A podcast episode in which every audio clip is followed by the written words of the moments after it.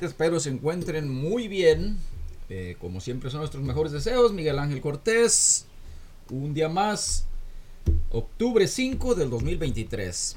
Eh, una disculpa, la semana pasada no tuvimos eh, tiempo de grabar, pero hoy estamos al pendiente. Aquí firmes y listos como un cerillo mojado, como ya hemos dicho antes. Bueno, pues les saludamos. Esperamos que nos acompañen en esta charla de hoy. Eh, a pedido de varias personas en nuestras redes sociales o por ahí en nuestro WhatsApp. Eh, hoy voy a hablar eh, de mí, de su servidor, en cómo fue que, que llegamos hasta donde estamos, ¿verdad? Este, es importante hemos hablado de muchas personas aquí de nuestro pueblo Florencia, Zacatecas, eh, personas que han llegado hasta este lugar y personas que han sido, eh, pues de una manera, eh, vamos a decirlo de una manera respetuosa, unas personas que han llegado muy lejos, otras personas que no han llegado tan lejos, pero todo se resume a la decisión que cada persona toma en su rumbo que quieren tomar y lo que quieren hacer en su vida. ¿Verdad? Sin, bueno, es un saludazo a toda la gente que nos escuchan acá por Idaho, por eh, eh, eh, California, por Chicago, North Carolina y por allá por el mero Guatemala, ¿verdad? Un saludazo también a toda la gente de México y de todo el mundo. Saludazo a todos los que nos acompañan. Muchísimas gracias por acompañarnos y en primer lugar quiero explicar un poquito del eh, el propósito de este podcast, de estas charlas de su servidor, simple y únicamente es guiar, no, no eh, decir qué hacer, sino guiar, dar una referencia en base a lo que nosotros ya hemos vivido en, a lo largo de nuestra vida. Ya no somos cualquier persona de 25 años, 30 años, ya andamos arriba de los 50 y pues ya es una edad un poquito avanzada para, para nosotros. Pero con mucho gusto, me da mucho gusto y mucha eh, satisfacción eh, poder transmitir y poder eh, pasar mis conocimientos, mis experiencias que he pasado a lo largo de, esto, de este tiempo, desde que salimos de Florencia, desde que nací. para mí es un honor platicar esto porque en sí, de ahí es donde encuentra uno sus raíces cuando recuerda uno de dónde salió, ¿verdad? Igual que nos identificamos todos y todas, las que somos, los que somos de Florencia, gente amable, gente, eh, vamos a decir en pocas palabras, gente chingona, ¿verdad? Porque de allá este, ha salido mucha gente importante en muchos ámbitos y pues unas felicitaciones a toda la gente que, que ha sobresalido, que han echado ganas, no ha sido fácil, pero que ahí están todavía intentándolo, ¿verdad? Bueno, miren, mi nombre es Miguel Ángel Cortés, Cortés, doble Cortés, con S por favor. Eh, yo soy, eh, mis abuelos, hasta lo que yo conocí fue Máximo Cortés y Primitiva Arellano. Eh, por parte de mi madre era don Fernando Cortés y doña Jovita Arellano, creo, Cortés. Pero bueno, eh, mi madre, que en paz descanse, eh, Francisca Cortés, le decían, todos la conocían como Doña Pancha. Mi papá Margarito Cortés, Arellano. bueno, pues miren, yo nací en Florencia. a mí no me tocó nacer allá en el Teúl con Rosendo, como muchos tuvieron la dicha de ir al hospital. No, yo fui en Florencia y me lleno mucho más de orgullo, ¿verdad? Porque quizás mi madre sufrió mucho más al tenerme y, este, esos sacrificios que, hacían las madres en aquel tiempo para tener los hijos y no eran nada más uno o dos como ahorita, ¿verdad? Eran doce. Eh, hay familias que han tenido hasta trece muchachitos y pues hijo híjole, ¿cómo está caro eso? Digo, caro, ojalá fuera caro, ¿verdad? lo trabajoso que estaba, el dolor que sentían las mujeres para poder tener la familia. Ya lo hemos hablado. Eh, yo nací eh, allí en Florencia desde niño, pues, miren, ya no recuerdo cuando estaba de un año, dos años, ¿verdad? Pero cuando comenzamos a, emerger, ¿verdad? A, movernos, a, salir, eh, lo más que recuerdo eh, fue, es, es, de cuando nuestros padres nos levantaban para ir a la escuela, eh, comenzaba ya tarde, salías a la escuela, ves, creo que salías a, a, lonche y regresabas otra vez. Luego de ahí, eh, pues ayudando en las tareas de los papás diario, ¿verdad? que a darle de comer a los puercos, que ir a traer gordolobos para los puercos, limpiar cebaderos, desde muy chiquito te enseñaban a hacer todo eso. Porque tú sentías el derecho de hacerlo porque era tu familia, era tu, tu, tu hogar. Eh, sin renegar, ¿verdad? Te, mandaban a... A veces sí renegaba uno que quería uno hablar con los amigos o salir a jugar y que vete una abrazada de gordolobos o de hierbas para los puercos o, o esto y lo otro, ¿verdad? Así uno creciendo, pero ya lo dijimos antes que si la educación se hace desde, desde pequeñitos, pues creces con eso y no se te hace nada difícil. Eh, eh, cada que nosotros, yo me siento muy, muy orgulloso de pertenecer a la familia que pertenezco eh, porque aprendí demasiado. yo digo que nacimos o estuvimos en un anexo muy rico en Florencia, pero muy pobre.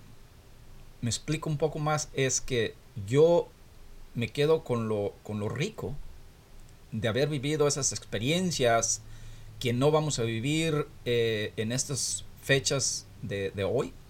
¿Por qué no tenemos la materia prima ni tenemos las cosas que teníamos antes? Las necesidades, las caridades, eh, todo eso. Y todo eso tiene un valor incalculable, porque cuando lo tienes todo, no tienes nada. Nada te satisface, eh, como te da igual comprar una cosa como comprar otra, eh, simplemente le pierde el sabor a todo. Eh, por eso me siento muy orgulloso, especialmente de ser de mi pueblo, de Florencia, Zacatecas. Eh, mis padres pues son originarios de Tonilco, nosotros ya vivimos en, La Loma y en, en Florencia. íbamos a visitar a nuestros abuelitos seguido, muy seguido. muy contentos con nuestros abuelitos. Ellos vendían pulque ahí en, Floren ahí en, en, en Tonilco, un pulque sabrosísimo. Eh, al igual que doña Marina y don José, igual que don Pancho Arellano, también personas que vendían un pulque sabrosísimo, ¿verdad? A veces nos mandaban al agua, eh, mi abuelita llegaba uno ahí, en vez decía, me decía, ve tráete una, un, baldecito de agua al, ojo de, agua de, de las peras, que porque ese ojo de agua estaba muy bueno, no, pues ahí vamos. Pero todas son épocas que vivimos o viví pues yo en el uh, nicho de la familia muy, muy, muy bien, muy a gusto. En tiempo de vacaciones, pues nos íbamos al rancho. Eh, mis papás hacían queso allá. Era una casita de piedra de dos cuartos, cocina, su, su recámara, eh, muy acogedor. Teníamos nuestros utensilios, ordeñamos diario en la mañana hacíamos este, unas barrocitas ahí con chocomil ese que compraba en la Conasupo del Teúl en aquel tiempo, recuerdo que era, había una Conasupo allá que se llamaba Caltose, un botezotes de chocolate, ¿verdad? Chocomil, sabrosos. Y ya en el día pues te ibas a, allá a los arroyos a divertirte, a juntar este que chicles de raíz y a jugar en los arroyitos, eh, jocoyol, eh, encontrabas fruta en los árboles, como las uh, giloches, creo que se llamaban. No estaban muy dulces, pero eran buenos, había jícamas. Te divertías, ¿verdad? Los padres iban a Florencia el domingo a misa, no te llevaban. Eh, tú esperabas allá, eh, ya cuando tanteabas que se iba poniendo el sol, 3, 4 de la tarde, tú te ibas y los esperabas allá donde sabías que iban a, que iban a llegar eh, lejos de la casita, ¿verdad? Porque siempre esperan un dulcito, una colación o un pedazo de, dulce de leche. Y, pues lo que te trajeran era increíble. Un cacahuate, lo que fuera. Increíble. O sea, era, tú lo saboreabas, lo, lo disfrutabas como ahorita no hay forma de explicar. esos tiempos son muy, imagino que mucha gente se está identificando con lo que estoy hablando porque todos los que venimos de esa época somos personas un poco más razonables por la escuela que tuvimos, ¿verdad? Hay que respetar también a personas que no tuvieron nada de caridades, de necesidades, que siempre quizás cuando eran jovencitos no, no sabían diferenciar o no sabían eh, lo que era tener hambre lo que era tener necesidad y por lo cual trataban mal a los compañeros eh, en tonos de burla, porque unos traían guaraches de correas, eh, de llanta, de todo eso, pero eh, era lo... Personas que vivieron esa época y que tuvieron esas necesidades, mis respetos para todos ustedes porque han vivido lo que es una verdadera vida buena. y han salido, muchos han este, sido muy sobresalientes, pero ya de ahí nos, vamos este, eh, regresamos a Florencia, seguimos con nuestras actividades, ir a sembrar, levantarse uno temprano, ir a, escardar, a, eh, recuerdo cuando mi madre nos llevaba o mi hermana nos llevaba comida a mediodía y nos sentamos ahí en un surco a comer bien a gusto en la milpita como eh, cuando ya se va a escardar o a segundar y una chulada. esa comida sabrosísima, un molito de, ejotes con su o de flor de calabaza, botoncitos o de verdolagas eh, sin carne, porque antes pues no se acostumbraba mucho en, la, en nuestro eh, eh, ambiente tener carne, ¿verdad? Para de vez en cuando, cuando se mataba el puerquito que se desbarrancaba una vaca por ahí y así era la cosa. Pero bueno, no nos hacía falta, éramos felices, éramos contentos hasta que llega una tragedia, ¿verdad? Llega una tragedia de esas que llegan inesperadas a la familia, todo cambia. Llevas una vida tranquila, una vida eh, con todo y sus necesidades, pero una, una vida buena. Llega una tragedia y te cambia todo el aspecto de tu familia, de tu vida, de tu ciclo de, todo. Eh, mi padre decide moverse después de recuperación, decide irse a Guadalajara. Eh, y esto no lo voy a platicar por respeto y a terceras personas que nada tienen que ver con esto, simplemente este, las cosas pasan y, uno tiene que enseñarse a perdonar de corazón, tiene uno que enseñarse a, seguir adelante sin, sin ver y retomar el pasado, porque el pasado si lo sigues revolviendo simplemente te va a causar más problema, más dolor, más eso. Simplemente toma tus cosas, levanta tu cara y sigue adelante.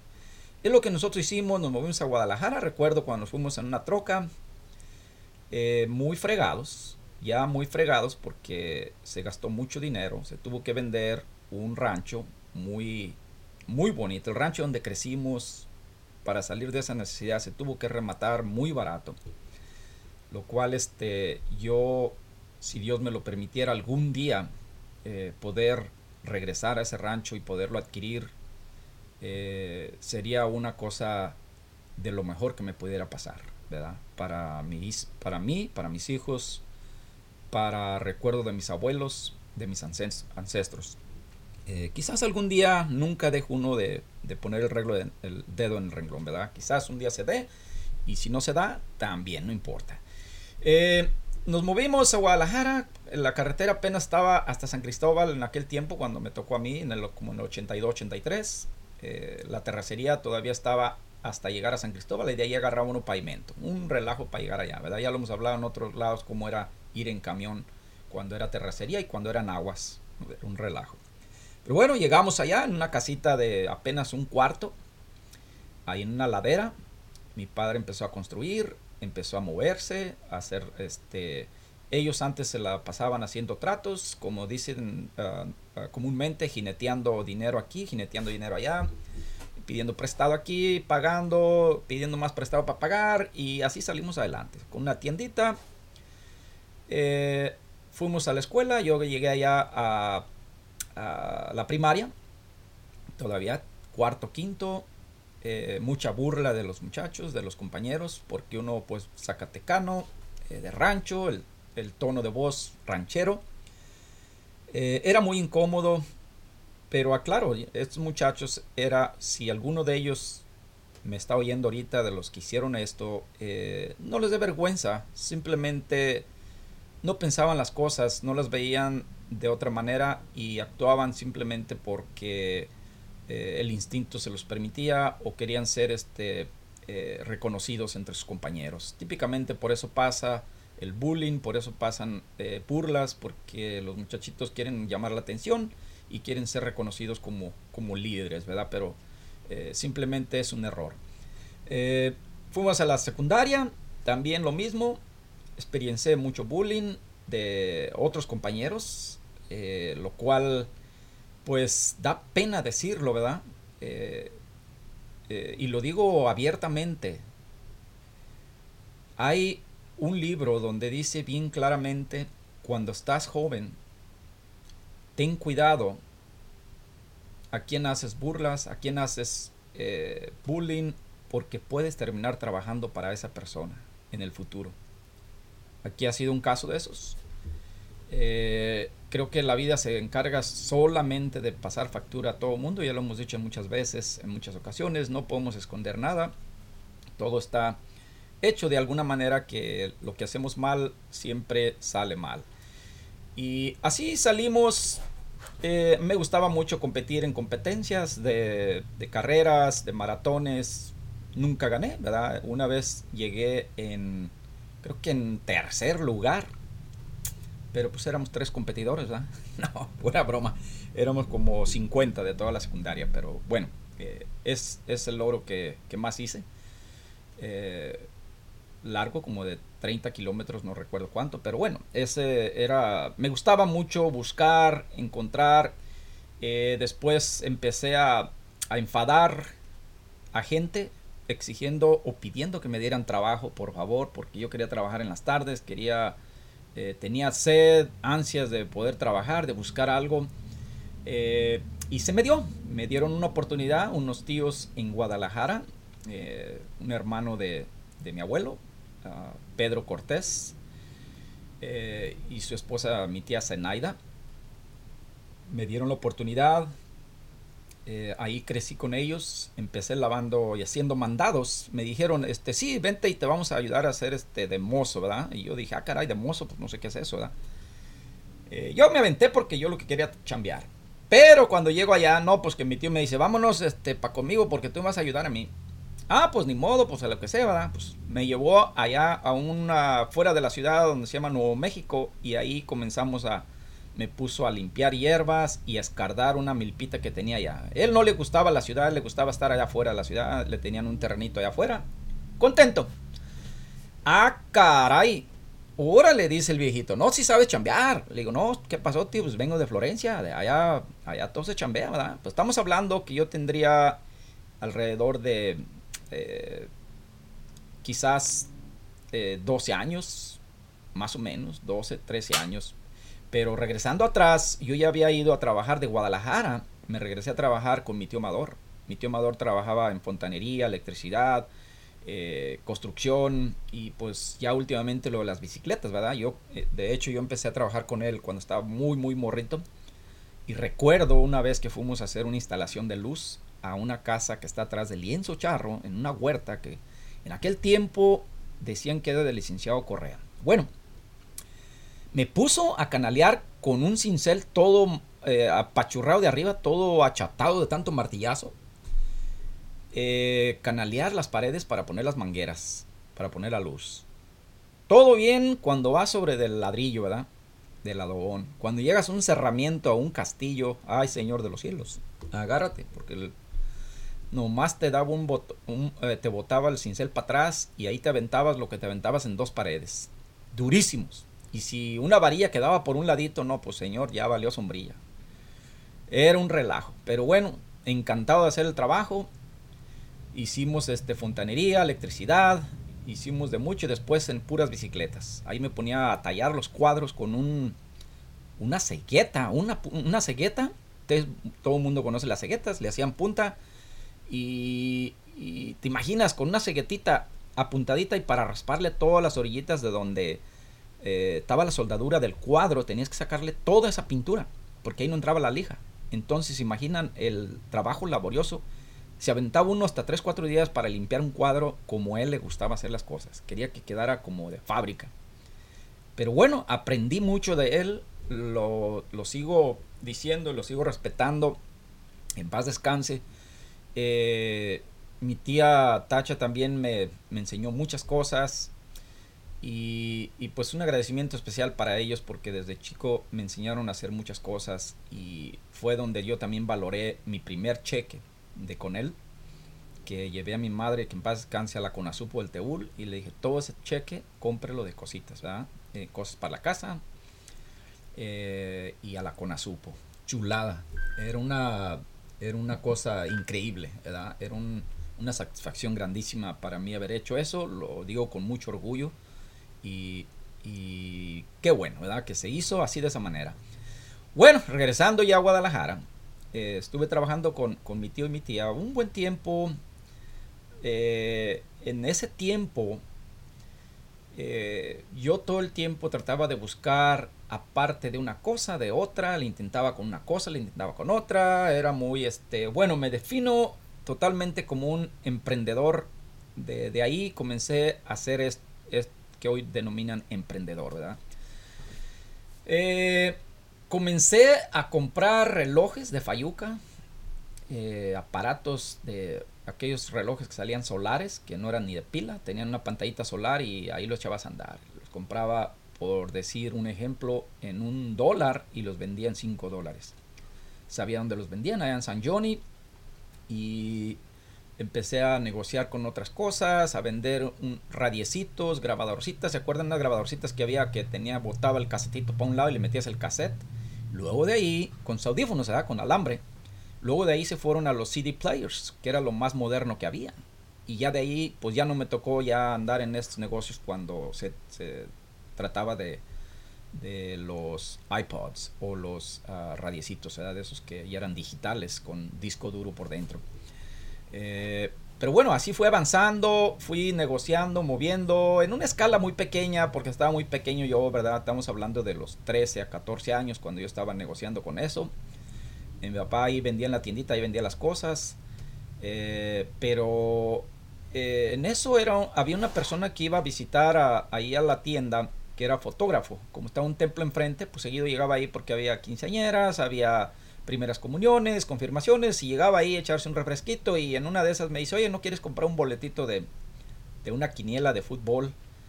Ah, caray, le digo, no, pues no sé cómo se juega eso, ¿verdad? Yo todo el tiempo he sido fan de las chivas, ¿verdad? Bueno, era, ya ahorita ya no tanto porque ya no, no me gusta cómo se mueve ese ámbito del fútbol, pero eso lo vamos a ver por otro tema porque entre Chivas y América eh, es un show grande, ¿verdad? Eh, y sí, le compré un boleto, entonces tenías que llenar la, hojita, ¿verdad? Donde venía la jornada de ese fin de semana. Y la llené. Tenías que poner nada más pierde, gana o empatan, ¿verdad? Entonces me tocó eh, Pumas contra Cruz Azul, creo. Y ya había atinado todos. Los iba revisando y en eso está jugando Chivas Cruz Azul, un domingo en la tarde. Me dice, ah, caray, tienes que irte a misa y ya faltaban como 10 eh, minutos para que se termine el partido. Pero mamá, yo quiero este, ver el partido porque nomás me falta ese para ver. Bueno, no, no, no, que ocho cuartos ni que nada. Váyase a misa y, y, vámonos. Y iban, eh, y, iban ganando Pumas. Y yo puse que empataban. Sí, no, pues valió, hombre. Me fui, se me olvidó allá afuera, ya en el, en, el templo y saliendo del templo, ya ven que podía jugar con los amigos, se me envolvió todo y se me olvidó. Entonces al otro día, el lunes, no, no me, ni siquiera revisé nada, simplemente yo me fui con la idea de que no los había atinado todos, ¿verdad? Bueno, el martes me tocaba trabajar en el centro, yo trabajé en las quinielas de los pronósticos de, la, de la Lotería Nacional, eh, con mis mismos tíos, que me dieron la oportunidad de trabajar ahí, y yo entraba a las 5 de la tarde y salía a las 8 de la noche. Tenía que venirme en camión, en eso que voy a la parada del camión, y una sorpresa que me encontré con mi madre. Mi madrecita estaba ahí con su hermana y en la parada del camión. Wow, no, pues me dio un gusto increíble encontrar a mi mami ahí, ¿verdad? Entonces me dice, Miguel, te tengo una sorpresa. Fíjate que fue el fotógrafo y dice que, que creo que le atinaste a todos los, los, la quiniela esa. ¿Cómo? Y que te ganaste un dinerito. Ah, caray. No, pues yo me fui todavía sin imaginarme cuánto me había ganado, ¿verdad? Y hasta la fecha no recuerdo cuánto me gané. Cosa que fue el señor, me entregó el dinero. Eh, y en aquel tiempo, vamos a decir de esta manera, les voy a explicar cómo estuvo y les voy a explicar también de que mucha gente dice que, la suerte, ya cada quien carga, carga su suerte. No es, no es verdad. La suerte simplemente tú la atraes con tus actos, con tus hechos, con tus eh, esfuerzos, con tu trabajo porque tú la buscas. Eh, bueno, en eso agarro el dinero, le doy dinero a mi mamá, le doy dinero a mi papá, le doy dinero a mis hermanos y guardo la otra parte. Entonces yo hice mis tanteadas. En ese tiempo compré una maquinita que se llamaban en aquel tiempo Ataris. Tenía un Atari por dentro, una televisión y una palanca ahí y para un tragamonedas. Bueno, o fichas, ¿verdad? Esa maquinita me dio suficiente dinero para comprar otra. Y especialmente un juego que había de Tarzán, que se colgaba de unas lianas y brincaba unas bolas, unas piedras. Ese juego me dio un dineral. No lo estoy presumiendo, lo estoy diciendo porque en aquel tiempo era un dineral para mí. Eh, quizás era insignificante, pero para mi edad y para eh, lo que yo esperaba era, era increíble. Eh, después compré una mesa de futbolitos. Y mi papá tenía otro cuartito por ahí que fue construyendo. Ahí las puse y estaba agarrando. Y después yo mismo hacía las máquinas. Compraba televisiones, compraba la tarea en la Fayuca. Las palancas allá por la López Cotilla, allá por abajo de la calzada. Y yo las armaba. muy bien hasta ahí pero, y con ese mismo dinero y con lo que fui recaudando de las máquinas y de todo eso, alcancé a comprar una tienda, la mitad de lo que costaba una tienda, un traspaso de una tienda, una modelorama, en una esquina, en otra colonia, donde mi papá me prestó la otra mitad. Y lo que hice fue que comencé a, a agotar todo el producto. Estaba bien rellenita la tiendita y los que tienen tienda, pues me entienden un poco. Ya tienes ton aquel bien lleno de 40 botellas o 40 botes de, de salsa ketchup o de tomate y las vas este, poniendo bien acomodaditas, pues yo lo que hice fue que las iba pucha, iba vendiendo, vendiendo, vendiendo y iba dejando nada más lo que se viera enfrente, que se viera que estaba lleno el anaquel, pero para atrás no había nada. Bueno, me tocó la suerte de pagar la otra parte y era mi tienda propia y vendía eh, pues en aquel tiempo se vendía 20, 30 cartones de estrellita porque era la única que se vendía y caguamas. Eh, la corona no la querían ver la gente ni en pintura, ¿verdad? Ya llegaban la tarde los morrillos con sus bolsotas de, cascos a llenar y no, pues ya no hay estrellitas, sorry, se acabó. Hay unas dos cajitas de, de corona, no, pues no. Mi jefe no le gusta. Bueno, en vez así se quedaban las cervezas. Pero habría yo, estaba de 14, 15 años abría a las 6 de la mañana, ponía mi música de, en aquel tiempo fiesta mexicana, era, era puro mariachi en aquel tiempo, chulada de música, y cerraba a las 10 de la noche, sin cerrar medio al, a mediodía. Era mucho trabajo, era de lunes a lunes, no había día de descanso. Eh, creo que estuve como un año haciendo eso. Y llegó el tiempo donde empecé a noviar, eh, ya tenía noviecillas y no, pues cuál, no era vida, ¿verdad? Entonces ya mi mamá le dije, este qué es aquí, este yo creo que me voy a aventar para el otro lado, a ver qué, qué hayamos, a ver qué hay allá en Estados Unidos. Y me fui, ¿verdad? Me fui, me vine, pasé por Tijuana, me vine con unos primos eh, lo cual le mando un, tremendo saludo a Rafael Arellano, que fue el que, el que me impulsó a venirme para acá. Me vine con un ah, hermano del Goyo y un compañero Salvador, eh, eh, Salvador este, de Tonilco, un Salvador creo que es Arellano, que vivía un ladito ahí de la, de la, del templo de, de, Tonilco, ¿verdad? Nos venimos, pasamos bien ahí por, por Tijuana, por unos files de zanahorias. Eh, recuerdo, los voy a contar bien rápido esta anécdota porque no quiero pasarme de los 29, digo, los de los 30 y tantos minutos. Eh, había un tubo en un arroyo que dividía Estados Unidos y México y estaba un cholo ahí sentado y diciendo que era su tubo, ¿verdad? Y dijo, el que quiera pasar por aquí, pues este, tiene que pagarme un dólar por persona. En aquel tiempo, pues un dólar era un poquito más que ahorita. Entonces el tubo tenía como un diámetro de 8 pulgadas de, metal y el agua sí llegaba como a la cintura, eran como unos 20 pies de largo, como unos 4, 5, 6 metros de, ancho el río. Mucha gente pues no, no optaba nomás por, por quitarse su ropa y en calzoncillos o se mojaban la ropa y pasaban. Y nosotros pues muchos, ahí va el dólar, ¿verdad? Y no, pues sí pasamos, otros al puro pisar ahí se caían de todas maneras y ya el dólar ya se perdió.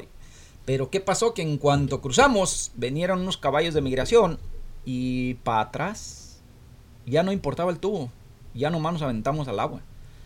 Y no pasó ni una hora cuando otra vez para adentro, Y la hicimos, llegamos a un McDonald's ahí en, en, San Diego y de ahí lo recogían en un carro y en tres horas escondido en una cajuela o ahí abajo del carro, antes ni lo escondían en una cajuela, nomás le metían uno debajo de, del tablero por ahí escondidón y llegaba uno hasta Los Ángeles bien fácil. De ahí pues agarramos un camión, Greyhound, que ese fue el error que se cometió ahí, ¿verdad? Agarramos un camión, este camión bajó acá por, por la frontera, por Alburquerque, Nuevo México y bolas, Don Cuco, que se sube inmigración. Yo me acuerdo que ahí me hice compañero a un compañero eh, que le decían la papa. Eh, perdone que no me, acuerdo, no me acuerde el nombre, pero él creo que venía también para acá, para este rumbo. Y no, pues valió sombrilla. Nos fuimos al baño, tocó migración. ¿Qué óvole? Este, ¿quién está aquí? Abran la puerta, por favor. Le dice, ¿traen papeles? Le dije, no, pues aquí hay un rollo de papel. Pero no, pues valió sombrilla. Y para abajo y nos deportaron, nos aventaron a Ciudad Juárez a las 3.30 de la mañana. Salimos ahí, eh, no conocíamos nada. Creo que pasamos por la casa de Juan Gabriel, a una cuadra completa, una manzana completa. Y alguien mencionó, dijo, esta es la, casa de, Juan Gabriel. Pues de ahí nos fuimos hasta la central camionera. Eh, afortunadamente yo traía un dinerito bien escondido y con eso alcanzamos a comprar un boleto para ir a Guadalajara. Y pues de ahí pasaba otro año y lo volvimos a intentar y hasta la fecha acá estamos, ¿verdad? Lo demás se los voy a dejar en otro. Eh, de hecho, estamos escribiendo, estoy escribiendo un libro mucho más detallado eh, de todo esto para que quizás algún día mis hijos o otros jovencitos que quieran apegarse a, a, lo que uno pasó, ¿verdad? de hecho, desde que llegué aquí seguí haciendo eh, un emprendedor buscando la forma de una y otra. Eh, si alguien me desmiente, creo que en el 2010, ah, perdón, en el, uh, vamos a hablar como en el dos, 1990, eh, 92, por ahí en ese tiempo, fue el primero que comenzó a cortar yardas aquí para los clientes, ¿verdad? con un tractorcito de los más viejitos que había. No había las máquinas que hay hoy en día y me encanta que han emergido infinidad de, jovencitos, de personas ya mayores que han, eh, de Florencia, que han estado este, siguiendo eh, lo que uno hace y le ha estado yendo bien, ¿verdad? Eh, siempre he estado a la vanguardia de encontrar cosas nuevas porque la persona tiene que ser diferente y si no eres diferente, entonces no eres nadie, porque si eres una copia de otra persona, eh, simplemente eh, tienes que buscar algo que te diferencie de las demás personas. Porque de eso se trata el ser humano, tenemos que ser todos diferentes y ser este eh, ayudar a que otros sigan el de ninguna manera les quiero faltar respeto a nadie. Lo he dicho, han sido personas que han sobresalido mucho eh, haciendo lo que mejor hacemos, pero de hecho eh, hay cosas que simplemente podemos hacer mejor siendo diferentes y siendo auténticos. Pero bueno, eh, estamos en, clase, nos vemos, yo creo que hoy lo vamos a parar porque ya se nos pasó la media hora. espero que no los haya enfadado con, un poco de mi vida.